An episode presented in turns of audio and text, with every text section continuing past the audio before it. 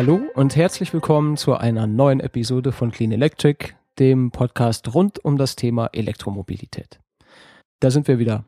Und wie immer bin ich nicht alleine hier, sondern an meiner Seite the sexiest voice of Clean Electric, höchstpersönlich. Hallo Marcel.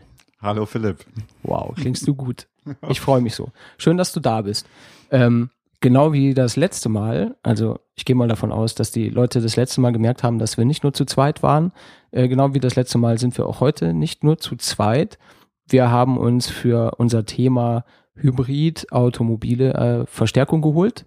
Und zwar den Markus. Hallo Markus. Hallo. Schön, dass du da bist. Ja.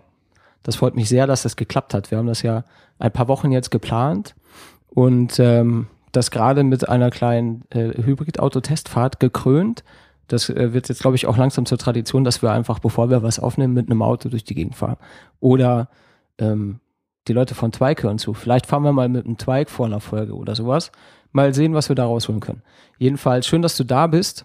Ähm, ich will jetzt auch gleich eigentlich dir das Wort geben, übergeben, denn die, mich und die Hörer und den Marcel, na, wir wissen es eigentlich, aber die Hörer interessiert wahrscheinlich, was für einen Hybriden du fährst und warum du den fährst, wie du dazu gekommen bist. Erzähl einfach mal. Hm. Okay, also ich fahre seit äh, ja, drei Jahren fast mittlerweile einen Prius, Toyota Prius 2. Mhm. Ähm, der ist äh, recht alt, also ähm, jetzt glaube ich zehn, zehn Jahre alt, ja, genau. Und ähm, ja, wie ich dazu gekommen bin. Mich hat ähm, vor knapp drei Jahren mein alter Ford Focus spontan verlassen, aufgrund von Motorschaden. Mhm.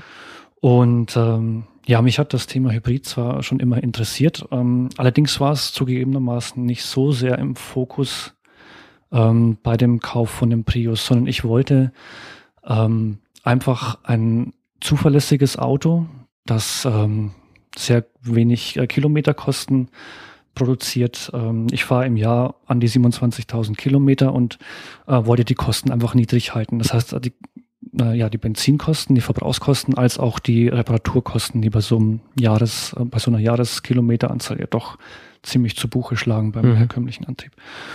Und ähm, habe dann im Internet gesucht und gegoogelt und ähm, es kam überraschenderweise immer auf den Toyota äh, Prius oder Toyota Auris als Hybridversion raus. Also die Autobild und Automotorsport haben den getestet als die zuverlässigsten Autos, die sie jemals hatten. Mhm. Und ähm, ja, dann habe ich zugeschlagen. Ist eigentlich ganz cool. Ja. Hätte Den, aber eigentlich auch ein Diesel sein können. Ne? Also wieso kommt man da dann auf die Hybridschiene jetzt? Weil du speziell Hybrid fahren wolltest, weil du sauberer fahren wolltest oder äh, sind es da wirklich nur die Kostenvorteile gewesen? Ähm, Beides tatsächlich. Ähm, ich, mir ist es schon wichtig, auch sauber unterwegs zu sein. Ähm, der Ford Focus war ein Diesel und auch das Auto davor war ein Diesel, ein Golf 2 GTD. Beides Diesel. Ähm, aber der Ausschlag war für mich tatsächlich auch die Zuverlässigkeit. Also ich hätte mir jetzt den Hybrid nicht gekauft, wenn er in den Tests schlecht abgeschnitten hätte, was man ja immer so hört, die Batterie, man weiß nicht, wie lange die Batterie hält und so weiter. Mhm. Mittlerweile weiß man es ja, dass die sehr, sehr zuverlässig sind. Mhm. Und ähm, naja, da der Toyota Auris und auch der Prius so gelobt worden sind in der Fachpresse und auch in den Foren ähm, und ich ein zuverlässiges Auto in erster Linie wollte, ähm, ist die Wahl dann auf einen Hybrid gefallen. Es hätte auch ein Diesel werden können, aber die waren nicht so weit oben in der Pannenstatistik. Mhm. Interessante Herangehensweise eigentlich. Ne? Also für die, die sich mit dem Thema nicht so beschäftigen, können wir ja kurz darauf eingehen, was ein Hybrid per Definition eigentlich ist. Ähm, bei Definitionen handhabe ich gerne so, dass ich sie einfach vorlese. Da kann ich nichts Falsches erzählen. Also wir sagen wir mal so, ein Hybrid-Elektrokraftfahrzeug Allein der Begriff gefällt mir schon sehr. Ein Hybrid-Elektrokraftfahrzeug ist ein Kraftfahrzeug, das von mindestens einem Elektromotor und einem weiteren Energiewandler angetrieben wird. Im Fall von Prius ist jetzt der weitere Energiewandler ein Verbrennungsmotor, ein Benzinmotor. Richtig, ein Benzinmotor, ja. Was hat der an Leistung? Äh, ich glaube 78 PS, so um den Dreh. Und mhm. der, ben und der ähm, Elektromotor auch so um den Dreh. Ich habe es jetzt gar nicht auswendig im Kopf, aber so in etwa, ja. Mhm. Okay. Also ja. das Gesamtkonzept, äh, Gesamtpaket wie sagt man denn da? Gesamtsystemleistung. Ähm, ja, die Gesamtleistung sind 106 PS in meinem Fall. Mhm. Ja, genau. Okay. Und ähm, der Sinn des, des Ganzen liegt ja äh, vor allem darin, das Ganze effizienter zu gestalten. Also den Verbrennungsmotor durch einen E-Motor zu unterstützen, sodass er weniger, ähm, weniger groß sein muss, um insgesamt eine gute Leistung zu bringen und weniger Verbrauch hat und weniger Emissionen verursacht. Das ist ja letzten Endes der Sinn des Ganzen. Ja. Also man hat ja bei den Verbrennern ja das typische Anfahrmoment. Also mhm. egal welches Fahrzeug es jetzt betrifft, man muss halt immer äh, ich sag mal, eine gewisse Drehzahl aufbauen, mit der Kupplung dann sozusagen den Wagen in Schwung bringen. Und das sind halt alles Drehzahlen, wo ein Verbrennungsmotor sehr ineffizient und mit sehr hohen Verbräuchen läuft. Und an der Stelle macht es ja Sinn, dann halt den Elektromotor dazuzuschalten und gerade auch im unteren Drehzahlbereich halt dem sein ähm, Drehmoment zu nutzen, um halt kräftig zu beschleunigen. Hm. Das ist der, der Punkt, wo die sich gut ergänzen. Richtig? Genau, also ein genau. Verbrennungsmotor braucht hohe Drehzahlen für ordentliche Leistung genau. und der mhm. E-Motor stellt halt sein Drehmoment dann gleich zur Verfügung. Ja, ähm, wie läuft es jetzt eigentlich in der Praxis ab? Ähm, du hast zwei Motoren drin. Du kannst ähm, elektrisch fahren, du kannst mit einem Verbrenner fahren. Wie kannst du das eigentlich steuern? Wie läuft es bei dir jetzt ab, hm. Markus? Also eigentlich muss man sich um das Ganze überhaupt nicht kümmern. Man äh, steigt ein, startet äh, den Motor oder das Hybridsystem, legt den Gang ein oder den, den Wahlhebel, Automatikwahlhebel auf, auf D und fährt los, wie mit jedem anderen Automatikauto auch. Das System selber entscheidet ähm, völlig selbstständig, wann es äh, den Elektromotor nimmt oder den Benzinmotor oder beide oder gar keinen. Und ähm, man merkt davon eigentlich nichts. Ähm, Kannst du ähm, diese Entscheidung eigentlich auch selber beeinflussen? Also kannst du jetzt zum Beispiel sagen, ich will jetzt unbedingt elektrisch fahren? Oder ähm, wie, wie macht man das? Also gibt es da jetzt einen Bedienknopf oder machst du das ausschließlich übers ähm, Fahrpedal, Strompedal, Gaspedal in dem Fall? Beides. Ähm, ich habe die Möglichkeit tatsächlich bis zu ähm, 40 kmh, denke ich, oder 50 kmh, ähm, per Knopf den Hybrid zu zwingen, rein elektrisch zu fahren. Mhm.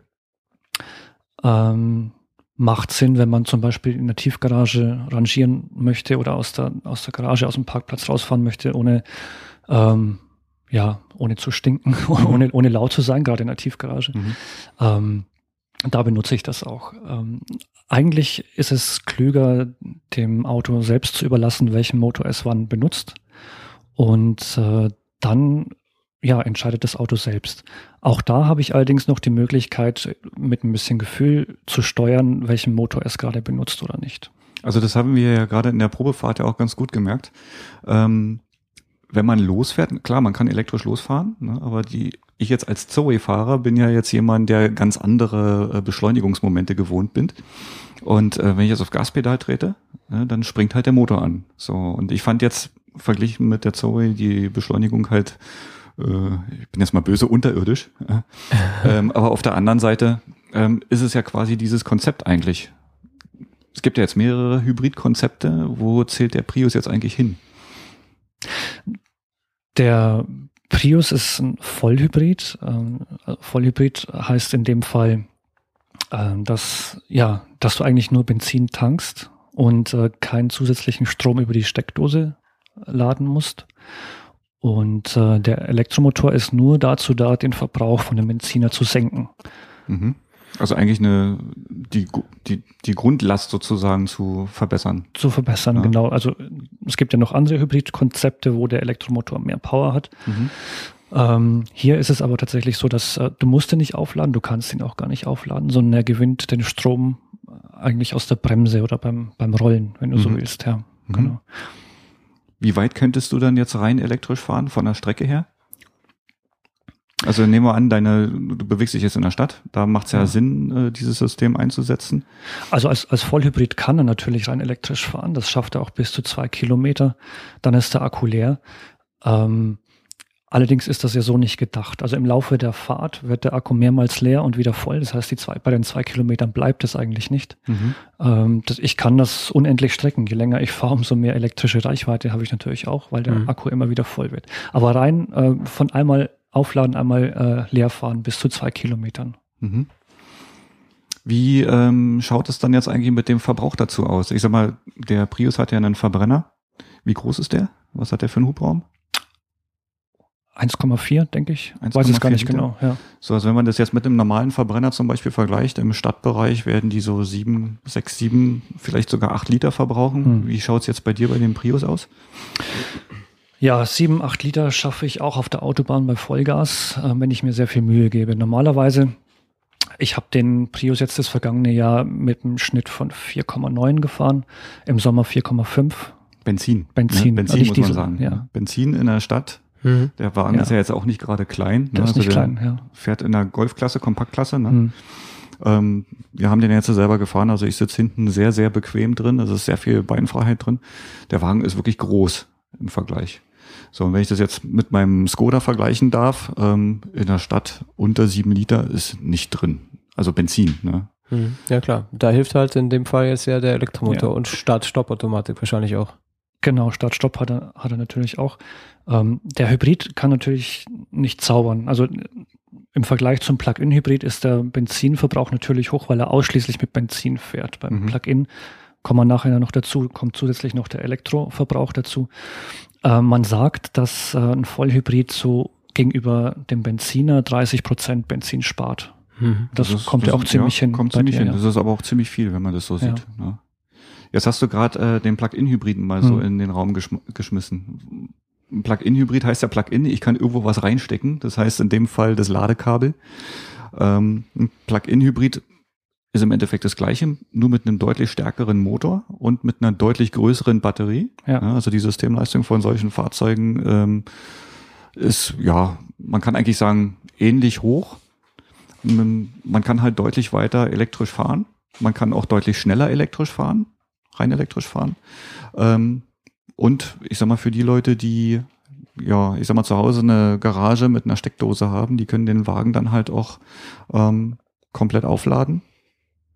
Die Frage ist halt, wer macht das so? Wer benutzt das so? Ne? Weil die Ladezeiten, das habe ich jetzt auch so aus den Papieren herausgenommen, die liegen teilweise auch bei den Ladezeiten, die wir mit der Zoe haben, wenn wir langsam laden. Mhm. Ja, also vier bis fünf Stunden so einen kleinen Akku da voll machen. Stellt sich die Frage, wo ist dann wirklich der Vorteil von so einem ähm, Plug-in-Hybriden? Hm. Das ist eine gute Frage. Also ich hätte jetzt keine Frage. Antwort darauf, ad hoc, ehrlich gesagt.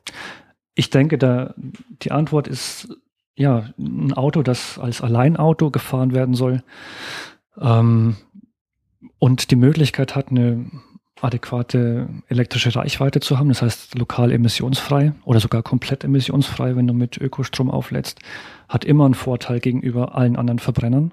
Mhm. Ähm, das heißt, du kannst ähm, einfach ja sauber fahren. Und wenn du möchtest oder wenn du musst, dann kannst du trotzdem deine, ich weiß nicht, 700, 800 Kilometer mit dem Verbrenner auf der Autobahn in Urlaub fahren. Mhm. Ich denke, da ist der Vorteil gegenüber einem Vollhybrid oder gegenüber einem normalen Verbrennerauto. Mhm. Also ich, ich bin jetzt selber noch keinen Plug-in-Hybriden gefahren, aber die, die man so ähm, von den Prospekten her kennt, die versprechen ja Reichweiten zwischen 50 und 80 Kilometern. Mhm. Ähm, ich sag mal, wenn man jetzt den i8 zum Beispiel hernimmt, da werden 43 Kilometer oder 48 Kilometer versprochen.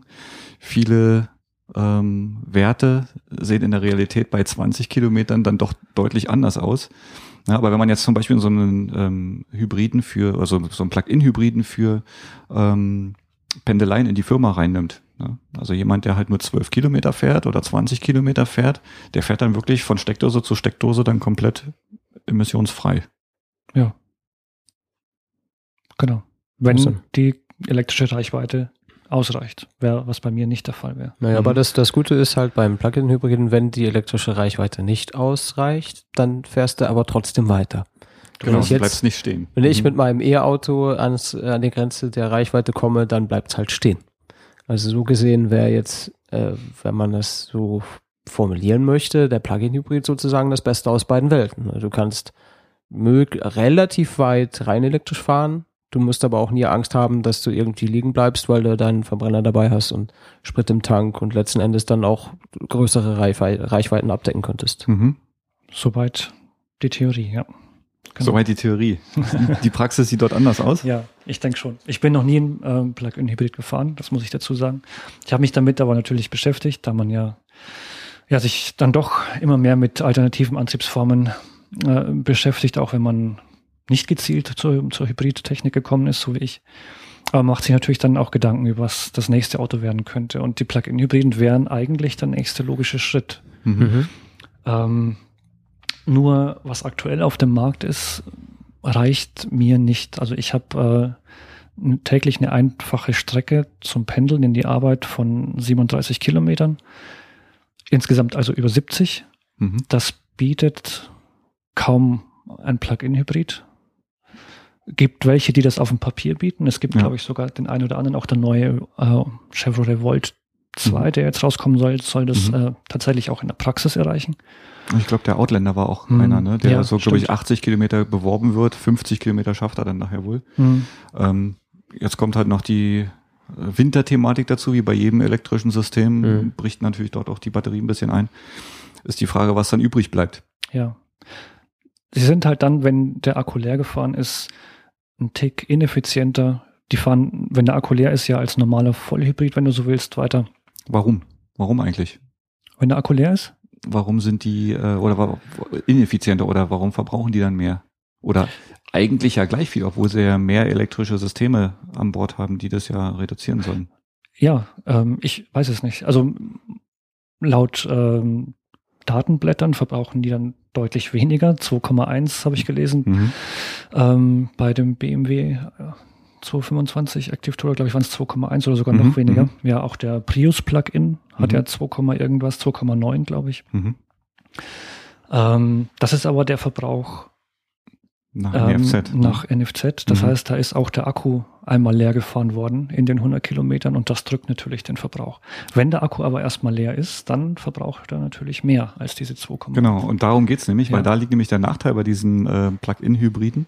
Äh, du kannst den zwar aufladen, hast halt eine deutlich höhere Reichweite, wenn du den Akku leer fährst. Allerdings schleppst du eine riesengroße Batterie im Vergleich zu einem Vollhybriden mit. Mhm. Das sind halt ähm, deutlich höhere Massen, die du beschleunigen musst. Und äh, da ist natürlich dann, oder die auch in Bewegung halten musst.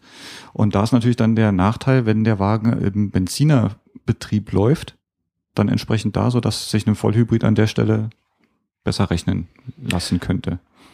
Ähm, rechnen, ja. Also wenn, wenn du wirklich nach äh, dem eingesetzten Kapital gehst, die ähm, ich denke, für die Umwelt ist es tatsächlich besser. Du hast so ein Plug-in-Hybrid, wenn du schon kein Elektroauto fährst und kannst möglichst oft elektrisch fahren. Mhm. Ähm, du zahlst für die Technik natürlich auch einen ganz schönen, ja, also um, um einiges mehr. Mhm. Ähm, so die günstigsten Vollhybride, die gibt's ab, äh, Quatsch, äh, die günstigsten Plug-in-Hybride, ja. ähm, die günstigsten Plug-in-Hybride auf dem Markt gibt's ab für 36.000 Euro, 38.000 Euro, da geht's los.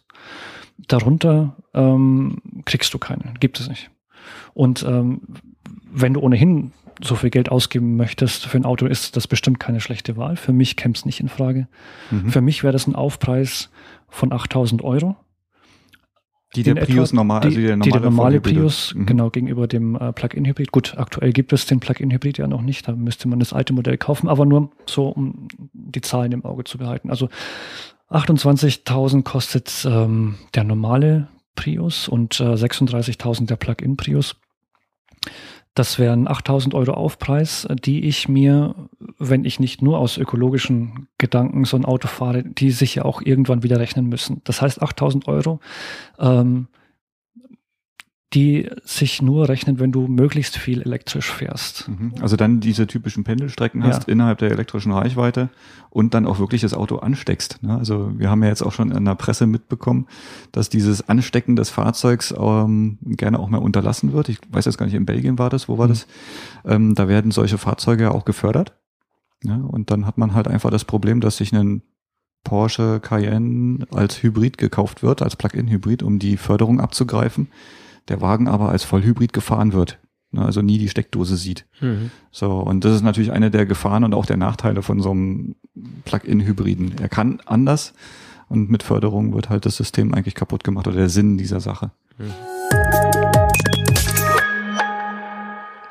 Wo wir diese unterschiedlichen ähm, Hybridsysteme gerade ansprechen. Also wir haben jetzt den Vollhybriden und den Plug-in-Hybriden äh, angesprochen. Jetzt gibt's noch den äh, Serienhybriden.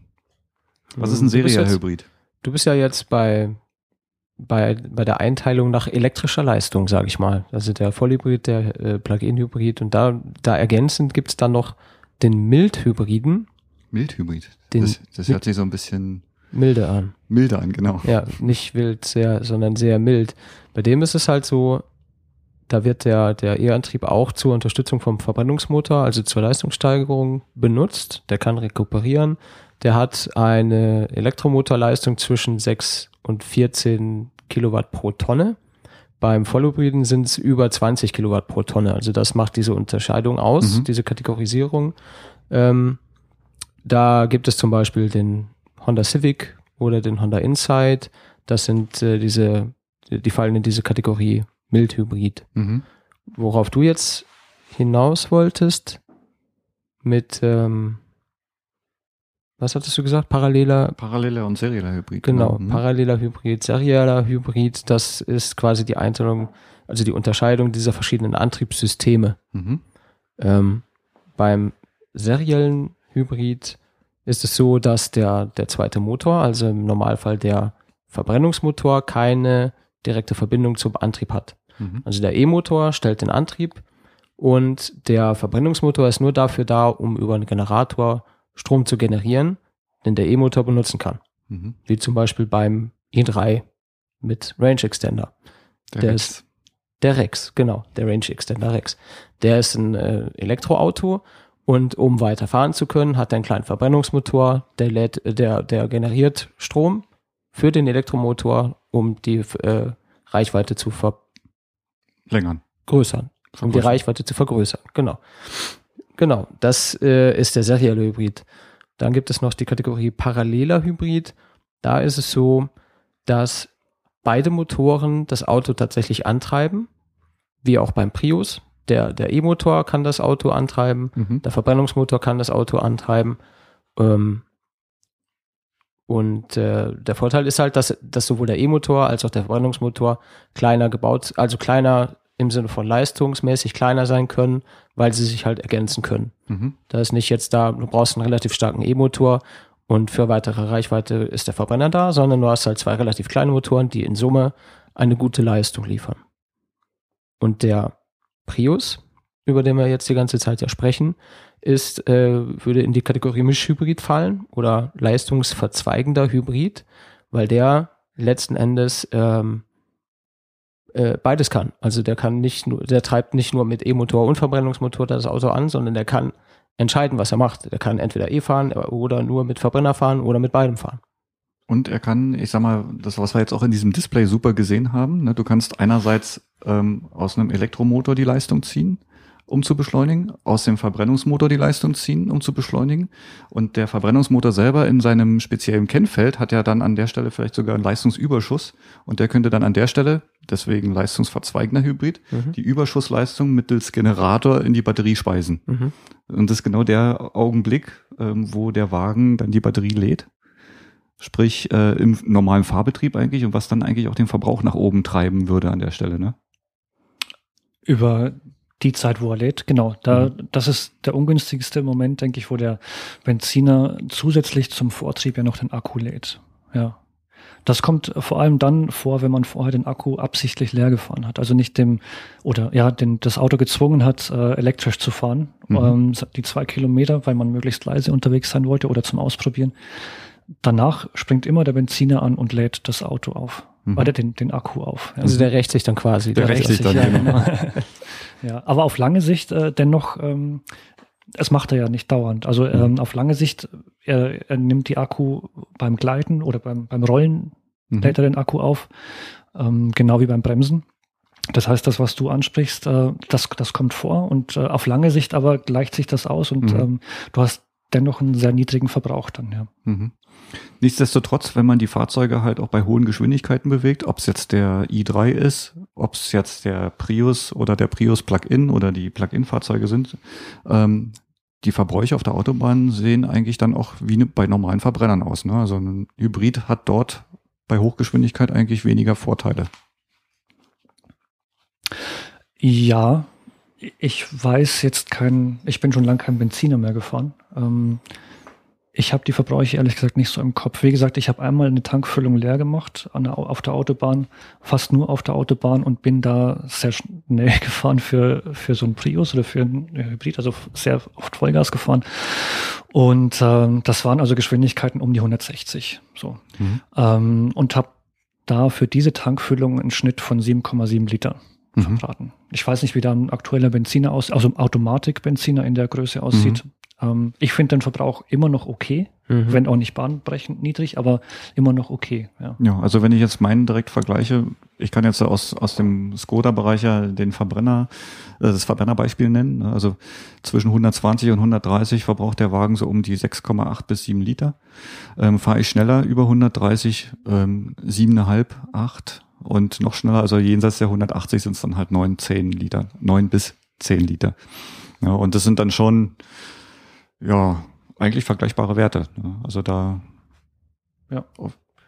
hohe Geschwindigkeiten auf der Autobahn. Also ich sag mal, wenn sich jetzt ein Geschäftsreisender, der am Tag 40.000, äh, am Tag, im, äh, im Jahr 40.000 40 Kilometer mit dem Auto, oder? das wäre schon beachtlich schnell. Im Jahr 40.000 Kilometer fährt, ähm, für den macht ein Hybrid an der Stelle eigentlich keinen Sinn, wenn der auf der Autobahn ständig unterwegs ist. Ne? Zumal du dann ja auch gern schneller fährst als 160. Und, also die, die man so draußen erlebt, genau, ja, die ja. haben ständig Zeitdruck, die wollen nicht weg. Naja, die wollen ja auch nicht den ganzen Tag auf der Autobahn zubringen. Ja, das, so das normale Gleiten auf der Autobahn, ähm, so bei 120, 130 ist, ist sehr angenehm. Ja. Mhm. Da, bei dem Tempo kannst du auch dann äh, unter 6 Litern, also ja zwischen 5. Aber du kannst nicht voll elektrisch 120 fahren.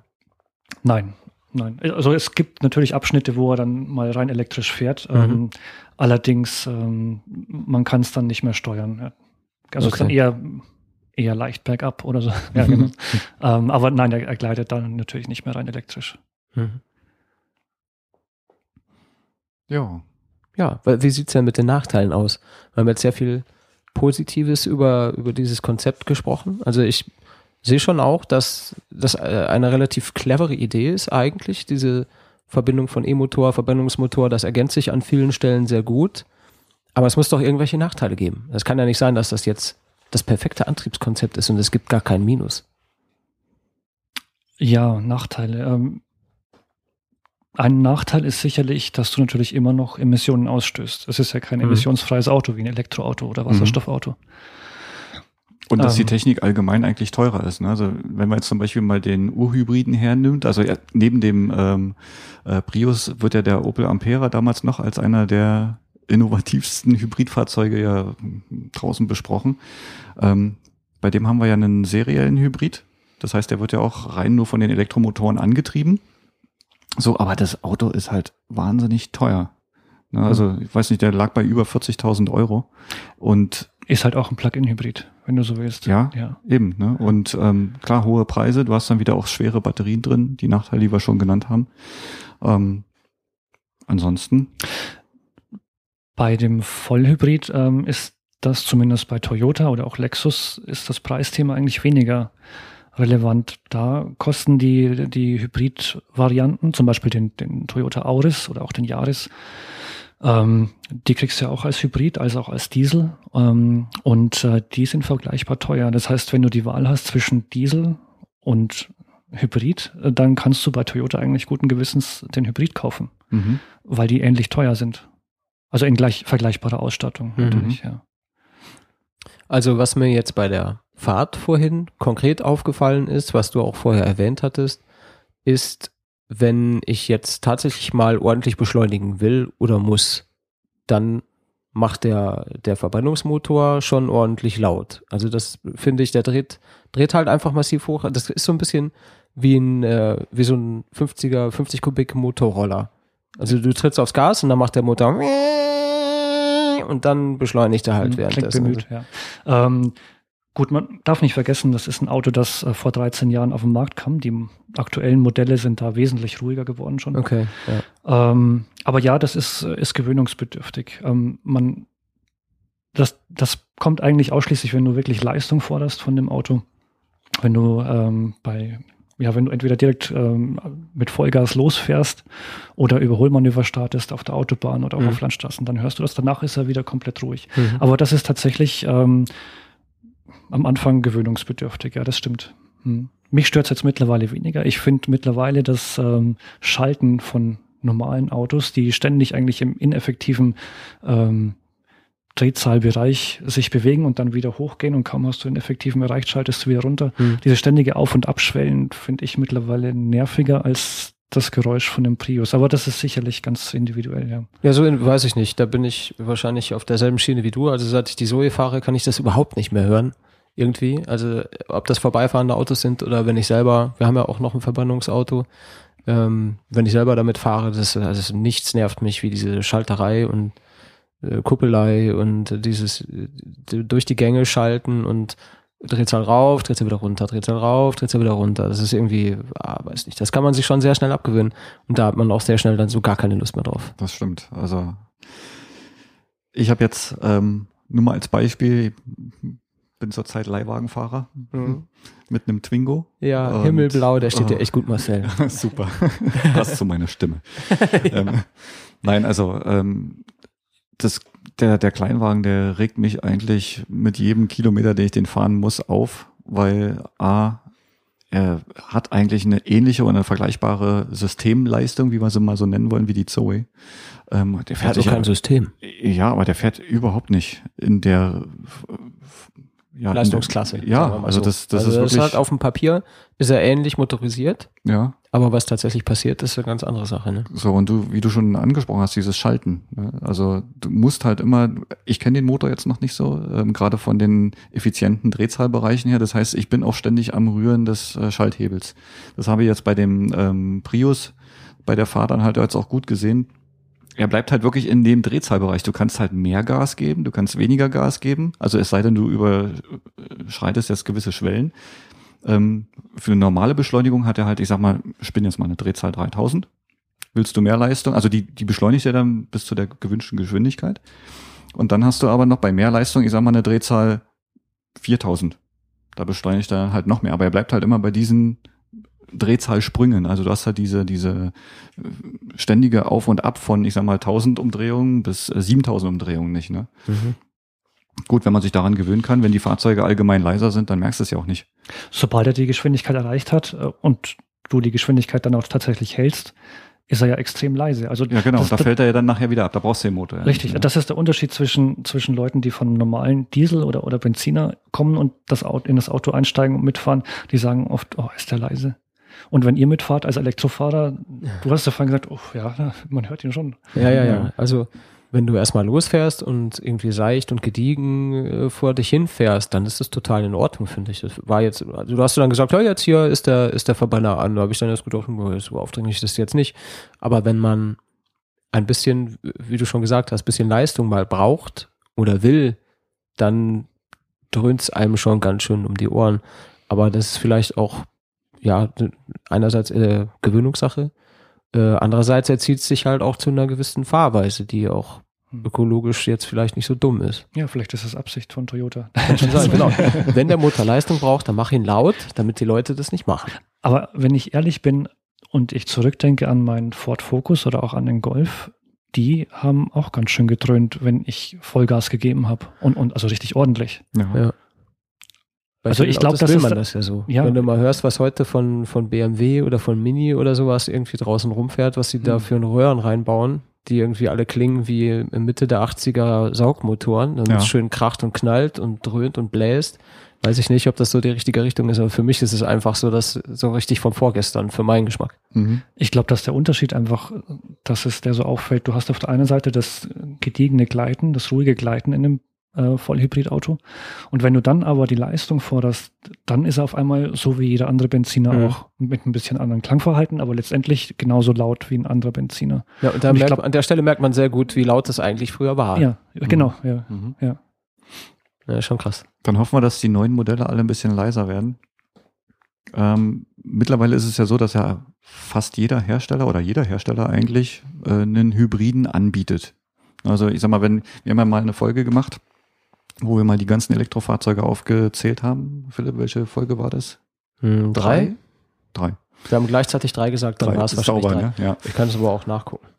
Und ähm, da haben wir eine Litanei von 25 Fahrzeugen ähm, ja, aufzeigen können. Das geht jetzt mit einem Hybriden natürlich nicht mehr. Die Liste, die wäre extrem lang. Ja, der Toyota. Der Toyota Prius ist quasi der Urvater der Hybriden. Du hast erst noch zwischendurch, Markus, äh, angesprochen, den Auris, den gibt's dann. Ähm, hat Toyota da noch mehr in seiner Palette? Ja, Toyota hat weltweit 30 verschiedene Hybridmodelle im Einsatz. 30? 30, ja. In Deutschland nicht so viele. In Deutschland sind es, glaube ich, acht. Ähm, aber eigentlich fast die komplette Palette. Also du hast vom kleinen Stadtflitzer, das ist mhm. der Toyota Yaris, mhm. äh, ist das zweitkleinste Auto von, von Toyota, den kannst du als Hybrid kaufen. Ähm, dann kommt der Toyota Auris, auch als Kombi oder als normalen Fünftürer, der ist etwa Golfklasse. Mhm. Dann kommt äh, der Toyota Prius, der ein Tick größer ist. Den Avensis gibt es nicht als Hybrid, aber danach kommt als SUV der RAV4, mhm. ganz neu jetzt. Und äh, demnächst folgt der CHR, so ein kleiner Crossover. Mhm. Ja, das sind die. Schon gespannt drauf? Ja, bin ziemlich gespannt drauf. Mhm. Du hast jetzt demnächst eine Probefahrt? Im Prius 4. Im Prius 4? Mhm. Mhm. Bin sehr neugierig. Ich auch. Mhm. Du kommst bestimmt hier vorbei. Für einen Kaffee. Coole Sache. Kaffee ist immer da. Ja, und dann äh, gehört natürlich bei Toyota noch Lexus dazu. Das ist ja die Luxusmarke von, oder Premium-Marke, wenn du so willst, von mhm. Toyota. Und da gibt's auch einen ganzen Haufen äh, Autos, die es auch als Hybrid zu kaufen gibt. Und wie gesagt, immer auch etwa zum Dieselpreis. Mhm. Also wenn man sich heute, so sehe ich das jedenfalls, für einen Toyota Diesel entscheidet, entscheidet man sich eigentlich bewusst Verkehrt. für ein schmutzigeres Auto. Mhm. Ja. Mhm. So, dann haben wir noch den Mitsubishi.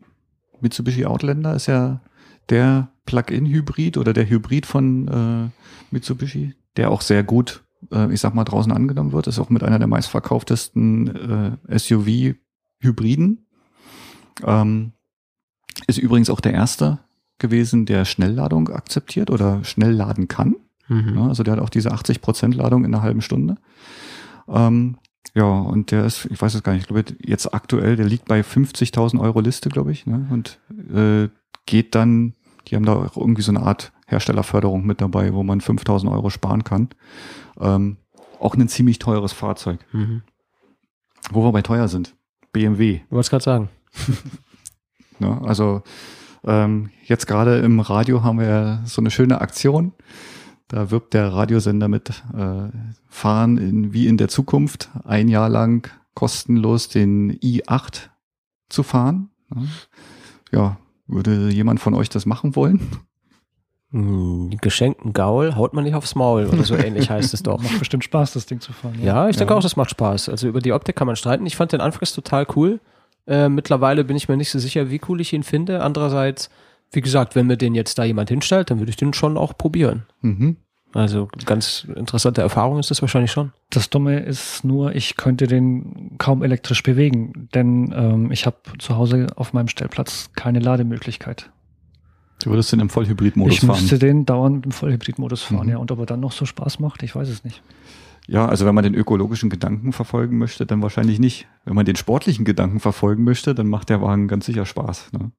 Zieht der dann, wenn der Akku leer ist, immer noch, bringt er dieselbe Leistung auf? Das frage ich Nein. mich auch. Der ist ja dann ja, eigentlich nicht Nein. so fett. Nein, also die Elektro-Boost-Funktion ist dann weg. Mhm. Also äh, ähnlich wie bei dem i3 mit Range Extender ist es auch so. Also du hast äh, 170 PS Leistung, wenn beide Systeme zusammenarbeiten. Das reicht für 150 Stundenkilometer läuft der Wagen dann nachher nur noch im Rex-Betrieb. Ja, weiß ich nicht, dann fährt er bloß noch 120 und mehr ist dann halt einfach nicht mehr drin. Ja. Was gibt's noch? Audi hat ja auch ziemlich schnell einen Hybriden nachgeschoben, nachdem sie ja so viel ähm, ankündigen in Sachen E-Mobilität, Wasserstofffahrzeuge, Elektrofahrzeuge. Äh, der Audi A3 e-tron. Ich habe den mal gesehen, ich habe mal drin gesessen gefahren bin ich noch nicht. Ist ein typischer Audi A3, wie man es auch bei einem äh, Golf kennt. Mhm. Ähm, müsste man mal ausprobieren. Ich glaube, morgen, morgen Tag der offenen Tür in Freising. Bei Audi? Nein, bei ähm, Elektromobilität. Ach so. Tag der Elektromobilität in Freising. Ah. Da, da steht der Wagen auch, den habe ich das letzte Mal schon dort gesehen. Aber wie gesagt, ich kam nicht dazu, den zu fahren. Mhm. Ja, müssen wir mal ausprobieren. Gucken, wie das Wetter wird. Aber der fährt bestimmt auch, wenn es regnet. Wahrscheinlich, ja. Audi hat ja noch den ähm, Audi, Audi A6 als Vollhybrid im Angebot. Mhm. ähm, hat da auch wie VW allerdings einen Aufpreis von 10.000 Euro. 10.000 Euro. Für einen Vollhybrid finde ich das ziemlich frech. Ja. ja. Das ist dann, die können sich leisten. Ne? Genau, das ist dann der, der Hybrid im Programm, weil man einen Hybrid im Programm haben sollte. Ja. Nicht, weil es Sinn mhm. macht und weil man es verkaufen will, sondern weil es vielleicht irgendwie gut aussieht, wenn man sowas hat. Mhm. Bei Volkswagen ist es der Jetta und der Touran, Touareg. Einer von beiden. Touareg, glaube ich. Auch die kosten als Vollhybrid ja, massiv Aufpreis. Hm. Wahnsinn. Also finde ich schon eigenartig, wenn man heutzutage, wie man an Toyota oder auch an Lexus sehen kann, dass man die ähnlich anbieten kann wie einen normalen Verbrenner. Mhm. Ja, das kann man wahrscheinlich nur dann, wenn man früh genug angefangen hat damit. Wenn man wie ja, so verschiedene Marken, die ich jetzt hier alle nicht nennen würde, weil es den Rahmen sprengen würde, mhm. wenn man einfach zu spät aufspringt auf den Zug, dann hat man einfach einen Wettbewerbsnachteil. Ich weiß nicht, Audi, äh, Quatsch, Volkswagen, ähm, sagt ja immer, sie können den Elektrogolf sehr günstig produzieren, weil sie den auf demselben Fließband herstellen wie die normalen Verbrenner. Mhm. Weiß nicht, wo, wo dann das Tja, in der Realität. Ich weiß nicht, was deren Marketingkonzept an der Stelle sind. Die verdienen halt noch zu viel Geld mit den Verbrennern, ne, dass halt die anderen Fahrzeuge für die einfach uninteressant sind. Ne, mit, also, mittlerweile bringen sie ja neben dem Golf GTE ja auch den Passat GTE als ähm, Plug-in-Hybriden. Und ähm, also für mich macht es eigentlich eher den Eindruck, dass die Fahrzeuge nur der Leistungssteigerung wegen einen Elektroantrieb mit drin haben. Ne? Also der, der Golf GTE musste ja auch mal gegen den GTI antreten. Abgesehen davon, dass er ein bisschen länger braucht von 0 auf 100, haben die ähnliche Fahrleistung. Ne? Mhm. Hoffentlich hat das jetzt kein GTI-Fahrer gehört. Der kann jetzt dann nicht mehr schlafen. Naja, wie gesagt, er beschleunigt halt nur besser. Und das ist das, was der GTI-Fahrer ja haben will. Naja, stimmt. Schnell können sie beide fahren. Ne? Ja. Also alles gut, GTI-Fahrer, alles gut. ja. Wer, welcher Wagen ist noch eigentlich interessant? In Zukunft kommt ja, oder der, der, der Hyundai, Ioniq. der Hyundai Ioniq, genau, ist ja angekündigt worden als, ich bin jetzt mal böse wieder, gibt ja Tesla Fighter. Jetzt gibt's den Prius Fighter. Ja. Was hältst du von dem, Markus? Erster Eindruck? Sehr gut. Also mir gefällt er optisch sehr gut. Ähm, die Leistungsdaten sind auch ja ähnlich wie beim Prius. Ähm, die ersten Verbrauchsdaten, die ja noch nicht offiziell sind, meines Wissens, sind knapp über dem Prius, also 3,6 Liter statt 3,3 beim Prius. Mhm. Ähm, die sind gut und äh, optisch sieht er ein bisschen normaler aus, in Anführungsstrichen, für den deutschen Autokäufer. Der Prius hat ja immer so ein bisschen spaciges, außergewöhnliches Design und der mhm. Ioniq, glaube ich, trifft eher den Massengeschmack. Mhm. Ja, mal abwarten. Also ich bin sehr neugierig auf den Ioniq. Was ist bei dem eigentlich der Unterschied? Du hast äh, eine ähnlich große Batterie drin, du hast eine ähnlich große Systemleistung. Ich glaube, der hat ein anderes Getriebe drin, ne? Der hat dieses DSG-Doppelschaltgetriebe drin. Mhm. Ähm, und nicht dieses stufenlose CVT-Getriebe, wie, wie der Prius. Mhm. Ja, auch das, denke ich, passt den deutschen Autofahrern mehr. Ähm, auch dir, Philipp, glaube ich. Weil er dann nicht mehr so hoch dreht äh, und auf der, auf der hohen Drehzahl bleibt, sondern eher normal klingt. Also dieses äh, Hoch und Drunter, wie man es von normalen Autos kennt. Mhm. Ja. Ich weiß nicht, ob ich es besser finden werde. Keine Ahnung. Möglich. Sicher wird auch der Preis entscheidend sein. Ja, also gut, vom Fahrgefühl her, also ich kenne jetzt Fahrzeuge mit äh, Doppelkupplungsgetrieben. Klar können die, wenn man die mäßig beschleunigt, ich sag mal smooth in die nächsten Gänge reinfahren. Wenn man Leistung haben will, habe ich jetzt äh, erfahren, dass halt auch diese Schaltmomente spürbar sind. Das habe ich jetzt beim Prius nicht gemerkt. Ne? Also da würde jetzt auch erwarten, dass der Ionic vielleicht sogar ein paar, weiß ich nicht, Schaltmomente spürbar macht. Nichtsdestotrotz hat er eine ähnliche Beschleunigung wie der Prius. Also mhm. beide haben knapp über 10, knappe 11 Sekunden mhm. von 0 auf 100. Ähm, ich weiß nicht, wo die Zoe liegt oder der Nissan Leaf als Elektroauto. So, ne? ja. Die Zoe 12,5, ne? Ja, mhm. irgendwie sowas. Ja.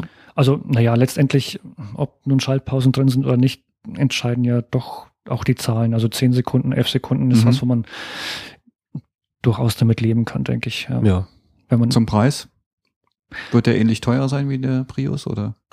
Da gibt es noch keine offiziellen Aussagen dazu. Also es gibt, ähm, ich glaube, die Automotorsport oder Autobild hat äh, angedeutet, ab 20.000 Euro, was ich mir überhaupt nicht vorstellen kann. Klingt also sehr günstig. Viele Sachen, die man der Autobild so gerne abnimmt. Ne? ja, ich, ich denke mal, dass er ein Tick günstiger als der Prius wird, äh, vor allem weil er ja auch als Prius Fighter angekündigt worden ist. Also die müssen ja da schon was haben zum Kämpfen. billiger sein, ja. ja. Mhm. 26.000 nehme ich mal an, ich weiß es nicht. Also in der Vollhybrid-Version. Der soll ja auch als reines Elektroauto kommen und ja. als Plug-in. Ja. Aber es wird ihn nicht als alles überall geben, habe ich gelesen zuletzt, oder? Also das weiß ich jetzt gar nicht. Also ich hoffe, ich hoffe jetzt, dass er für uns natürlich auch als Elektrofahrzeug kommt. Ja, das ist das Einzige, was Sinn macht 2016. Eben. ja, schau den Markus an, der nickt. Das ist auch gut. Richtig. Sieht das schon auch so. Ja, sehr schön. Ja, schön wäre es schon, wenn, wenn es als Plug-in-Hybrid äh, zum selben Preis käme wie ein Vollhybrid, aber das ist halt nicht, nicht drin, ja. Hm. Ich habe mir das mal ausgerechnet, also bei meiner Fahrweise, oder nicht Fahrweise, bei meinem Fahrprofil, so muss ich sagen, äh, von knapp über 70 Kilometern. Wenn ich jetzt nur die Pendelstrecken rein elektrisch fortbe also zurücklegen würde, also ich bräuchte beim Plug-in-Hybrid 70 Kilometer, sage ich mal, also realistische, realistisch erreichbare elektrische Reichweite, dann würde sich ein Vollhybrid beim Aufpreis von 8000 Euro nach, ja, je nachdem, wie ich rechne, zwischen 10 und 20 Jahren rentieren. Dann wäre der günstigere Strompreis und der günstigere Verbrauch wieder reingefahren. Was, Oder der Aufpreis Jahre? durch diesen günstigen Strom wieder mhm. reingefahren. Ja. Nach 10 bis 20 Jahren, egal, also ja, je nachdem, wie ich es wie ich's rechne. Ja. Also jedenfalls äh, ein Autoleben und dann habe ich es wieder. Mhm. Interessant. Hm, das heißt also, das Nutzungsprofil entscheidet eigentlich über den Kauf zu so einem Fahrzeug. Also im Endeffekt, der Aufpreis. Willst, du also, willst, ja, ja, du, du willst halt, also gut, Aufpreis, Nutzungsprofil. Es gibt ja Leute, die können ja damit äh, klarkommen, ich sag mal, ihre Pendelstrecke ähm, abzuwickeln. Ja, und ähm, für die ist ein Plug-in-Hybrid mit der ähm, mit der mit der möglichen ja, Ladung zu Hause interessanter. Hm. Ja. Die können halt elektrisch fahren und wenn sie äh, die Reichweitenangst packt, dann packt halt der Verbrenner rein. Bei dir ist es so, du weißt ganz genau, die Fahrzeuge rechnen sich nicht. Ist ja auch eine Art Nutzungsprofil. Du fährst halt anders, du fährst halt weiter. Ähm, für dich ist es auch das einzige Fahrzeug. Ja? Richtig, du ja. Hast ja keine zwei, drei. Und äh, damit musst du natürlich dann auch dein Nutzungsspektrum abdecken. Ja. ja, das ist schon richtig. Also wenn wir jetzt nicht noch ein Langstreckenfahrzeug hätten, sage mhm. ich mal, würde ich mich auch schwer tun, mich für ein vollelektrisches zu entscheiden, weil es mir dann einfach auch fehlt. Ja, wenn du jetzt in meinem Fall zur Verwandtschaft fährst, 500 Kilometer entfernt, das machst du halt äh, entweder gar nicht mit der Zoe oder du machst das einmal und danach nie wieder, weil du einfach 20 Stunden unterwegs warst, das, weil du halt einfach ständig laden musst zwischendurch. Ähm, naja, das kann ich dann schon verstehen. Das macht schon Sinn. Also Markus, unabhängig von äh, der, der Reichweitengeschichte, die wir erwähnt haben, was, was spricht für dich noch für ein Hybridauto und gegen ein E-Auto gleichzeitig? Was verhindert dich, ein E-Auto zu fahren? Unabhängig von der Reichweite. Ähm, ja, oder zusätzlich. Ja, ähm, gut, die Reichweite, natürlich ist die Reichweite ein Grund, wenn man es als Alleinauto benutzen möchte. Ähm, hätte ich jetzt den Platz, ähm, und ja, hätte ich den Platz in, in der Garage für ein zusätzliches Auto zum Pendeln, hätte ich in der Tat wahrscheinlich schon eine Renault Zoe oder sowas. Ähm, aber das Problem ist äh, tatsächlich der Platz. Also ich habe äh, den Platz nicht in der Garage. Ich habe eine Duplex-Garage. Da sind zum einen beide Stellplätze belegt und zum anderen ähm, passt die Zoe nicht in den Stellplatz. Also die hat, die ist zu hoch einfach. Mhm. Die ist zu ähm, groß. Die ist zu hoch. Die Zoe ja, ist tiefer legen. ja. Ähm, ja, dann kommt dazu, ähm, ich habe, äh, ich wohne in einem Mehrparteienhaus. Wir haben 27 Parteien und eine Tiefgarage mit Duplex-Parkern äh, drin. Und nur ist es so, bei Mehrparteienhäusern muss die Eigentümergemeinschaft zustimmen, wenn du in der Garage bauliche Änderungen vornimmst. Mhm. Also zwecks Laden meinst du jetzt? Genau, wenn ich dann eine Ladedose hinbauen möchte oder so eine Wallbox ähm, dann muss ich erst eine Eigentümerversammlung einberufen. Und dann müssen die auch zustimmen. Wie das, kompliziert. Ja. Das soll jetzt geändert werden, habe ich gehört. Vielleicht, ja. Ja, also da, ähm, es gibt ja Gesetze, ne, wie du, ich sag mal, agieren musst, wenn halt im Haus was verändert werden soll. Ne? Und das soll halt jetzt zugunsten der ähm, Ladeinfrastruktur eigentlich verändert werden. Ne? Also dass du, ich sag mal, ohne jetzt eine gesamte ähm, Eigentümerversammlung einberufen oder die, die, die einberufen musst, um halt diese Veränderungen durchzuführen, sondern dass du halt einfach für dich ein Ladekabel legen kannst, ne? Also speziell als was die Elektromobilität angeht. Mhm. Ja, genau. Ja, es gibt, glaube ich, auch schon ähm, ein Gerichtsurteil, dass es in der Praxis tatsächlich auch jetzt schon so ist.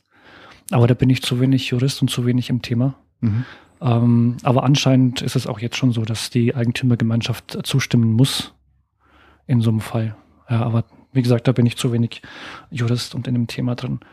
Ähm, ja, der nächste Grund ist, also da ich es ja nicht als Zweitauto mangels Platz benutzen kann, muss es für mich ein Alleinauto sein. Das heißt für mich auch, es muss eine anständige Größe haben.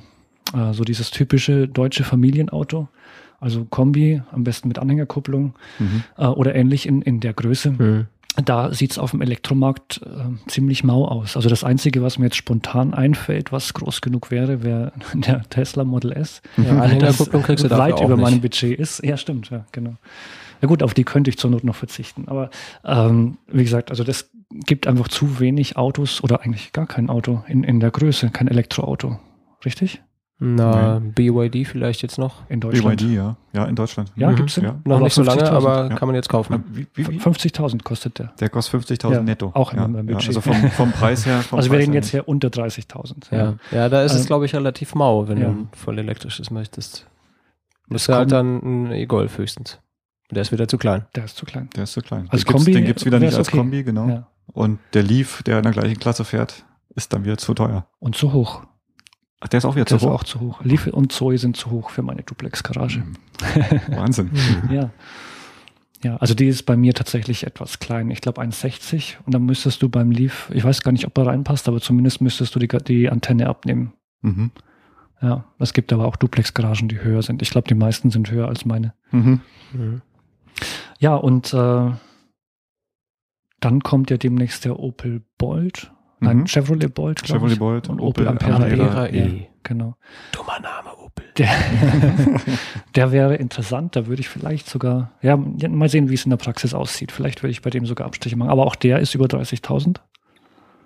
Und der ist höher als die Zoe. Ah. Und würde halt dann auch wieder nicht ja. in die Duplex passen. Richtig. Mhm. Aber wenn er über 30.000 ist und dann vielleicht äh, Förderung von 5.000 erhält, ist er dann immer noch über 30.000? Ich weiß nicht, wie viel über 30.000 der wahrscheinlich dann ist. Mal sehen, ja. Also beim normalen Umrechnungskurs von 30.000 Dollar äh, wären das ja dann 38.000 Euro, so wie der Amerikaner in Euro umrechnet. Dann kommst du also immer noch über 30.000, selbst wenn du Förderung bekommst. Ja, also ganz so passt nicht. Der, der Ampera E oder der Bolt kostet eigentlich 37.500 Dollar netto. Ja, aber Die du kriegst irgendwie Geschenke und dann sind es nur noch 30. Genau, so. Und äh, glaubt man jetzt wieder der Autobild, ne, soll ja der Ampera E vielleicht sogar die unter 30.000 angeboten werden können. Euro. Ja, aber wie soll das denn gehen? Glaubt man der Autobild. Ja gut, das darf jetzt jeder Hörer für sich selber genau. entscheiden. Also der einzige äh, Elektrowagen, der für mich in nächster Zukunft interessant wäre, auch vom Budget her, wahrscheinlich ist der Hyundai Ioniq als elektrische Vari Variante. Ja, also der könnte in dem Bereich spielen. Allerdings soll der auch eine recht geringe Reichweite haben. 150 Kilometer oder was? Habe ich gelesen. Das Kann weiß ich gar nicht. Ja, also die ersten Angaben waren ja 250 hm. Kilometer. Dann wusste man nicht genau, was ist damit gemeint. Ist jetzt NEFZ oder irgendwelche Pseudo-Vorgaben oder Testzyklen ja, gemeint? NEFZ ist ja auch nur eine Pseudo-Vorgabe. Ja, eben. So, oder ähnliches. Es gibt Ach so, ja, in, in, in Japan. Ich dachte oder NFZ oder irgendein Pseudo-Quatsch. Aber es ist ja genau der gleiche Pseudo-Quatsch wie die ganzen anderen Zyklen auch. Eben, ja. ja. So, und ähm, dann wurde gemunkelt, ja, der kommt ja doch eigentlich bloß nur 150 Kilometer weit. Dann wäre es natürlich enttäuschend, enttäuschend für die Fahrzeuggröße. Ja. Und ab dann ja, weiß ich nicht, wüsste nicht, warum ich, warum ich dann halt einen Ionic oder sowas kaufen sollte. Hm. Wenn die Zoe ja eigentlich schon weiterkommt. Weil er größer ist. Weil er größer ist, ja gut. Also die, die Zoe als Alleinauto käme allein schon wegen der Größe für mich nicht in Frage. Mhm. Ähm, der Ionic schon. Mhm. Den könnte ich mir als Alleinauto vorstellen, wenn die, die Ladeinfrastruktur, also die Schnellladeinfrastruktur ähnlich mhm. ausgebaut ist wie zum Beispiel beim Tesla, mhm. auch funktioniert und äh, die Reichweite okay ist. Und der Preis stimmt natürlich. Mhm. Ja, das sind alle diese Dinge, von denen äh, jeder Elektroautofahrer und der, der es gerne werden möchte, träumt. So ist es. Na, hoffen wir, dass wir gehört werden. Ähm, wo wir beide, ich habe das kurz erwähnt mit diesen 5000 Euro Elektroförderungen. Hast du eine Ahnung, wie das aussieht für Hybriden? Gibt es da eine Förderung? Gibt es da keine? Hat man irgendwelche Vorteile ähm, staatlicherseits, wenn man einen Hybriden kauft, im Gegensatz zu einem normalen Verbrenner? Ähm, bei den Vollhybriden bekommst du keinen Vorteil, also keinen steuerlichen Vorteil und auch keinen Kaufanreiz. Den einzigen Vorteil, den du beim Vollhybriden gegenüber dem normalen ähm, Verbrenner hast, ist, dass du dann natürlich keinen Aufpreis bezahlst bei der Kfz-Steuer. Also du knackst ja ohne Probleme die CO2-Richt, äh, CO2 äh, ja, Grenzwerte, mhm. genau. Ähm, übrigens auch, da fällt mir das Zitat ein von, war das der VW oder BMW-Chef, der gesagt hat, wir brauchen einen Diesel zur Erreichung der CO2-Ziele. Mhm.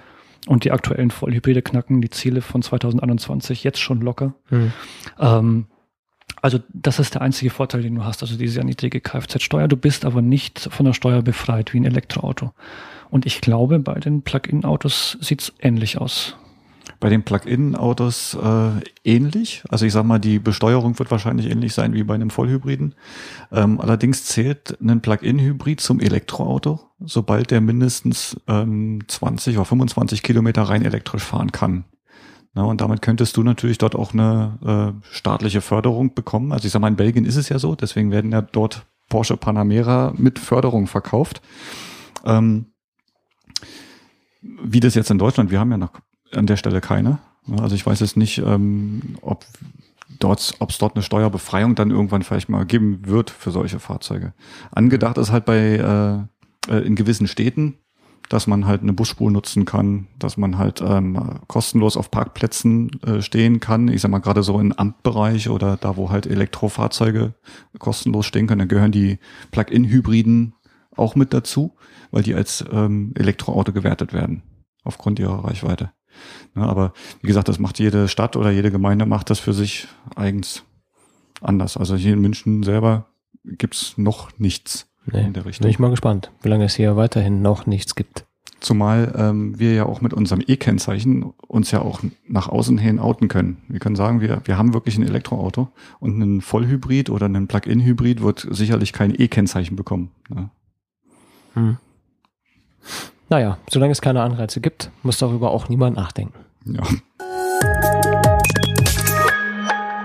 Ich denke, damit haben wir die meisten Themen rund um die Hybridgeschichte erstmal abgedeckt und kurz besprochen. Ähm, was mich jetzt interessieren würde, du fährst jetzt seit drei Jahren ungefähr deinen Prius so im Alltag, Tag ein, Tag aus. Äh, ich, so wie ich das verstanden habe, auch vorrangig, also vornehmlich. Ah, nee, als Ausschließlich. Ist sowieso dein einziges Auto. Ja. Jetzt fällt mir auf, jetzt wo ich sage, fällt es mir wieder ein. Ähm, genau. Jetzt wäre meine Frage halt, wie, wie ist dein Fazit so, dass der Prius so im Alltag als Hybridauto? Ja, ähm, wenn ich so die Punkte mir nochmal vor Augen führe, die zum, zum, zum Kauf von dem Prius geführt haben, also Zuverlässigkeit, ähm, der Komfort und ähm, natürlich auch die Unabhängigkeit vom noch nicht vorhandenen oder schlecht ausgebauten Ladenetz. Ähm, Beziehungsweise auch, ähm, ja, ich habe ja keine Lademöglichkeit in der Garage, hatte ich mhm. ja schon angesprochen. Er hat eigentlich alles erfüllt. Also der knackt jetzt demnächst die 200.000 Kilometer und ähm, das Einzige, was ich bisher reparieren lassen musste, waren, ähm, ich habe einmal die Bremsscheiben getauscht und ähm, die Glühbirnen von den Scheinwerfern und mhm. sonst nichts. Und ähm, dazu kommt der günstige Verbrauch für, für so ein Auto für in der, in der Größe und mit dem Alter natürlich auch. Mhm. Ähm, ich finde den Verbrauch sehr gut. Die Größe ist in Ordnung. Also ist ja ein gutes Fazit würde ich ziehen. Also ich würde mir den jederzeit wieder kaufen. Also mhm. auch beziehungsweise den Nachfolger jetzt, den mhm. Prius 4. Ja. Den können wir dann nochmal gesondert betrachten.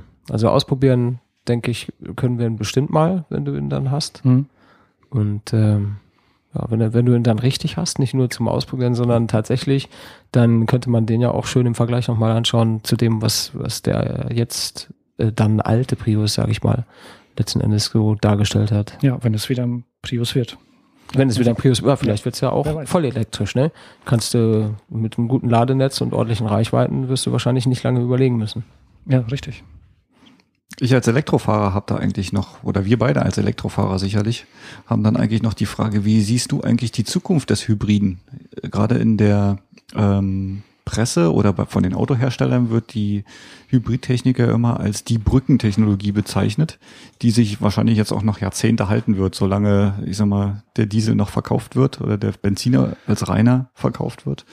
Ähm, mir geht es eigentlich viel zu langsam. langsam. Ich würde am liebsten sofort die Verbrenner abschaffen und nur noch elektrisch fahren. Aber Muss damit nach Norwegen gehen. Ich, oder ich sag mal, ich trete jetzt natürlich den Leuten dann quasi mit in voll gegen die Schienbeine, die halt lange Strecken fahren müssten. Na, wie, wie siehst du das? Ja, nicht nur die Leute, die lange Strecken fahren müssen. Wenn ich an die Zeit zurückdenke, wo ich noch in München gewohnt habe, ich hatte keinen Stellplatz das heißt, ich musste immer an der Straße draußen parken, auf den öffentlichen Parkplätzen. Selbst da war man oft gezwungen, falsch zu parken oder halt sehr weit weg. Und äh, da sehe ich in den nächsten zehn Jahren, also naja, es geht ja auch sogar in der, The in, in der Praxis immer langsamer, als man sich das ausmalt, also mhm.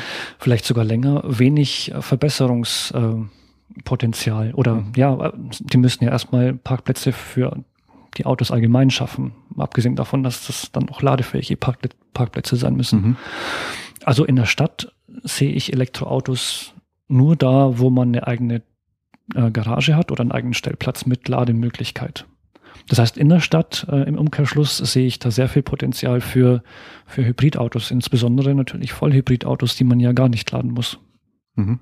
Klar, die brauchen die Ladeinfrastruktur nicht. Ja. Ähm, aber im Vergleich zu einem Verbrenner, also die würden nach deinem Fazit die dann wahrscheinlich bald ersetzen. Zumindest die Diesel. Ja, ich denke eigentlich auch, dass noch eine relativ lange Zeit die Hybriden irgendwie das mitbringen, was die meisten Leute sich wünschen. Einerseits ein sparsames, möglichst sauberes Auto, andererseits eben die Unabhängigkeit von äh, Ladeinfrastruktur oder einer eigenen Dose zu Hause, wenn man mhm. jetzt mal weiterfahren will oder muss, ob es jetzt der Urlaub ist oder beruflich bedingt ähm, ist es zumindest auf mittlere Sicht sicherlich eine, eine Lösung, die noch eine ganze Weile erhalten bleiben wird, mhm. schätze ich.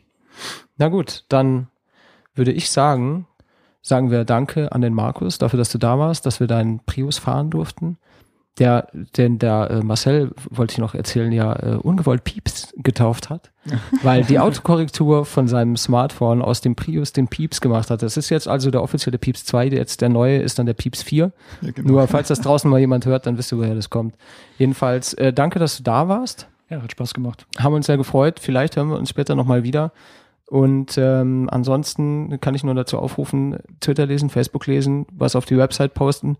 Äh, wir freuen uns über jedes Feedback und über jeden Anhaltspunkt, auch was Themen betrifft, die ihr hören möchtet oder die du hören möchtest.